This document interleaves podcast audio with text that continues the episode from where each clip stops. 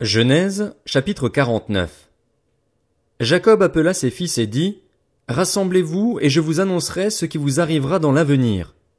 Rassemblez-vous et écoutez, fils de Jacob. Écoutez Israël, votre père. Ruben, toi, mon aîné, toi qui es ma force et le premier de mes enfants, supérieur en dignité et en puissance, impétueux comme l'eau, tu n'auras aucun avantage car tu es monté sur le lit de ton père, tu as souillé mon lit en y montant. Siméon et Lévi sont frères. Leurs épées sont des instruments de violence. Je ne veux pas participer à leur conciliabule, je ne veux pas m'associer à leur assemblée, car pour assouvir leur colère ils ont tué des hommes et pour suivre leurs désirs ils ont mutilé les jarrets des taureaux. Maudite soit leur colère, car elle est violente, et leur fureur, car elle est cruelle. Je les séparerai dans Jacob, je les disperserai dans Israël.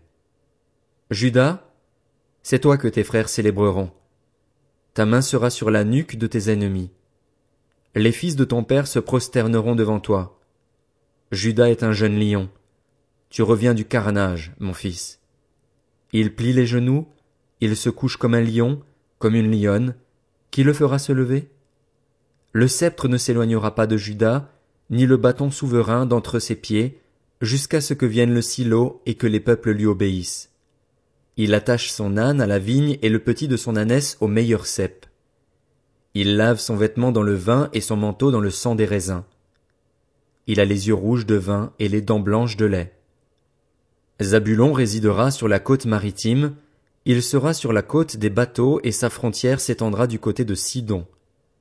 Issachar est un âne robuste qui se couche dans les étables.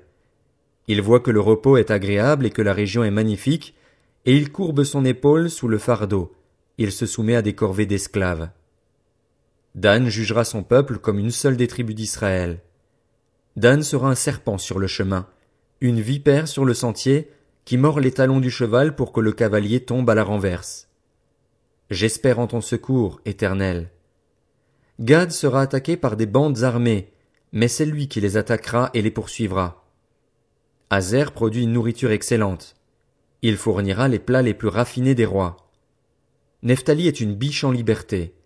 Il profère de belles paroles. Joseph est le rejeton d'un arbre fertile, le rejeton d'un arbre fertile près d'une source. Ses branches dépassent le mur. On l'a provoqué, on lui a lancé des flèches, les archers l'ont poursuivi de leur haine, mais son arc est resté ferme et ses bras ont été fortifiés par l'intervention du Dieu puissant de Jacob. Il est ainsi devenu le berger, le rocher d'Israël. C'est l'œuvre du Dieu de ton Père, et il t'aidera. C'est l'œuvre du Tout-Puissant, et il te bénira. Il t'accordera les bénédictions du ciel, les bénédictions de l'eau souterraine, les bénédictions de la mamelle et du ventre maternel.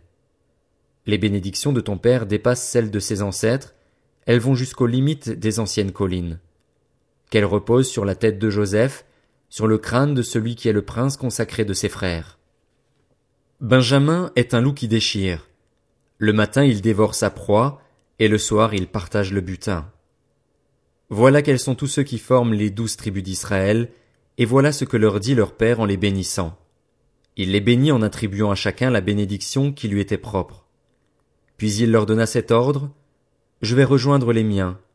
Enterrez-moi avec mes pères dans la grotte qui se trouve dans le champ d'Ephron le Hittite, dans la grotte du champ de Macpéla, vis-à-vis de Mamré dans le pays de Canaan. C'est le champ qu'Abraham a acheté à Ephron le Hittite comme propriété funéraire. C'est là qu'on a enterré Abraham et sa femme Sarah, là qu'on a enterré Isaac et sa femme Rebecca, et c'est là que j'ai enterré Léa. Le champ et la grotte qui s'y trouvent ont été achetés aux Hittites. Lorsque Jacob eut fini de donner ses ordres à ses fils, il remit ses pieds dans le lit, il expira et alla rejoindre les siens. Genèse, chapitre 50 Joseph se jeta sur le visage de son père, pleura sur lui et l'embrassa. Il ordonna aux médecins qui étaient à son service d'embaumer son père, et les médecins embaumèrent Israël. Ce furent quarante jours qui passèrent ainsi et furent employés à l'embaumer. Les Égyptiens le pleurèrent soixante-dix jours. Quand les jours de deuil furent passés, Joseph s'adressa aux membres de l'entourage du Pharaon en disant Si j'ai trouvé grâce à vos yeux, rapportez au Pharaon ce que je vous dis. Mon père m'a fait prêter serment en disant, Je vais mourir, tu m'enterreras dans le tombeau que je me suis préparé dans le pays de Canaan. Je voudrais donc monter là-bas pour enterrer mon père et revenir. Le pharaon répondit, Monte-y et enterre ton père conformément au serment qu'il t'a fait faire. Joseph monta enterrer son père. Il fut accompagné de tous les serviteurs du pharaon, des responsables du palais, de tous les responsables de l'Égypte, de tout son propre entourage, de ses frères et de la famille de son père. On ne laissa dans la région de Gozen que les enfants ainsi que le petit et le gros bétail. Il y avait encore avec Joseph des chars et des cavaliers, de sorte que le cortège était très nombreux. Arrivé à l'ère de battage d'Atad, qui se trouve de l'autre côté du Jourdain, ils firent entendre de grandes et très profondes lamentations. Joseph fit un deuil de sept jours en l'honneur de son père. Les habitants du pays, les Cananéens, furent témoins de ce deuil dans l'ère de battage d'Atad, et ils dirent, Quel deuil important pour les Égyptiens! Voilà pourquoi on a appelé Abel Mitzraïm cette ère de battage qui se trouve de l'autre côté du Jourdain. C'est ainsi que les fils de Jacob se conformèrent aux ordres de leur père. Ils le transportèrent dans le pays de Canaan et l'enterrèrent dans la grotte du champ de Macpéla, achetée comme propriété funéraire par Abraham à Ephron le Hittite et qui se trouve vis-à-vis de Mamré.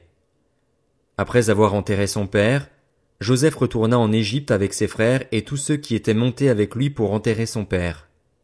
Quand les frères de Joseph virent que leur père était mort, ils se dirent, Si Joseph nous prenait en haine et nous rendait tout le mal que nous lui avons fait. Et ils firent dire à Joseph, Ton père a donné l'ordre suivant avant de mourir. Voici ce que vous direz à Joseph. Oh.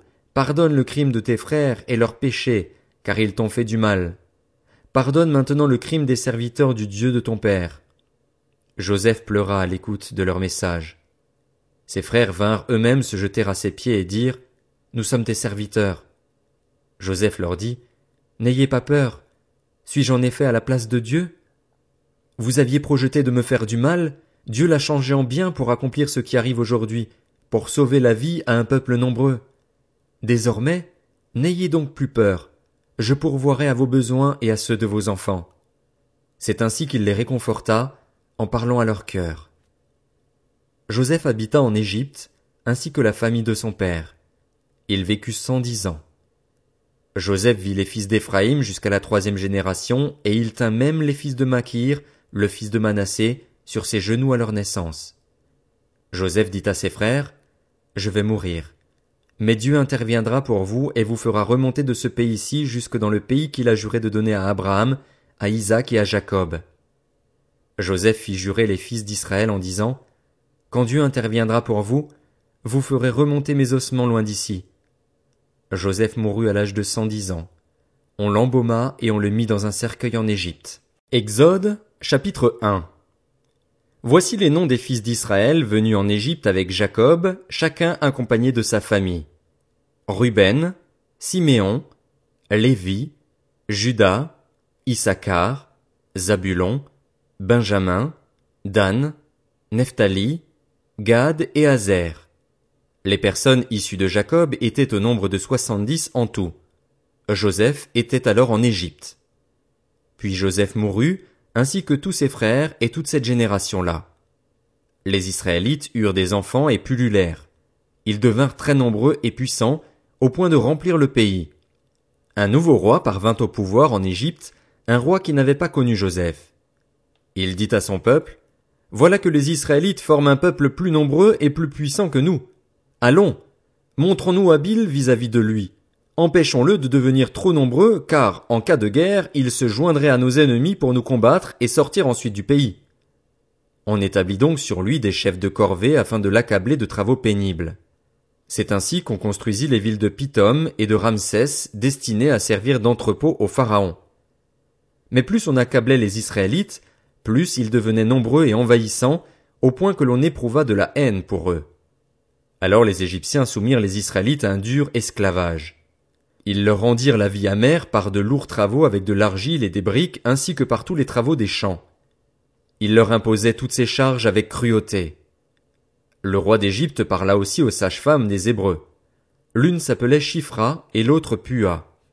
Il leur dit, Quand vous aiderez les femmes des Hébreux à avoir leur enfant et que vous regarderez sur le siège d'accouchement, si c'est un garçon, faites-le mourir. Si c'est une fille, laissez-la vivre. Mais les sages-femmes avaient la crainte de Dieu et elles ne firent pas ce que leur avait dit le roi d'Égypte. Elles laissèrent vivre les enfants. Le roi d'Égypte convoqua les sages-femmes et leur dit, Pourquoi avez-vous agi ainsi et avez-vous laissé vivre les enfants? Les sages-femmes répondirent au pharaon, C'est que les femmes des Hébreux ne sont pas comme les Égyptiennes. Elles sont vigoureuses et accouchent avant l'arrivée de la sage-femme. Dieu fit du bien aux sages-femmes et le peuple devint nombreux et très puissant. Parce que les sages-femmes avaient eu la crainte de Dieu, Dieu fit prospérer leur famille. Alors le Pharaon ordonna à tout son peuple, Vous jetterez dans le fleuve tout garçon qui naîtra et vous laisserez vivre toutes les filles.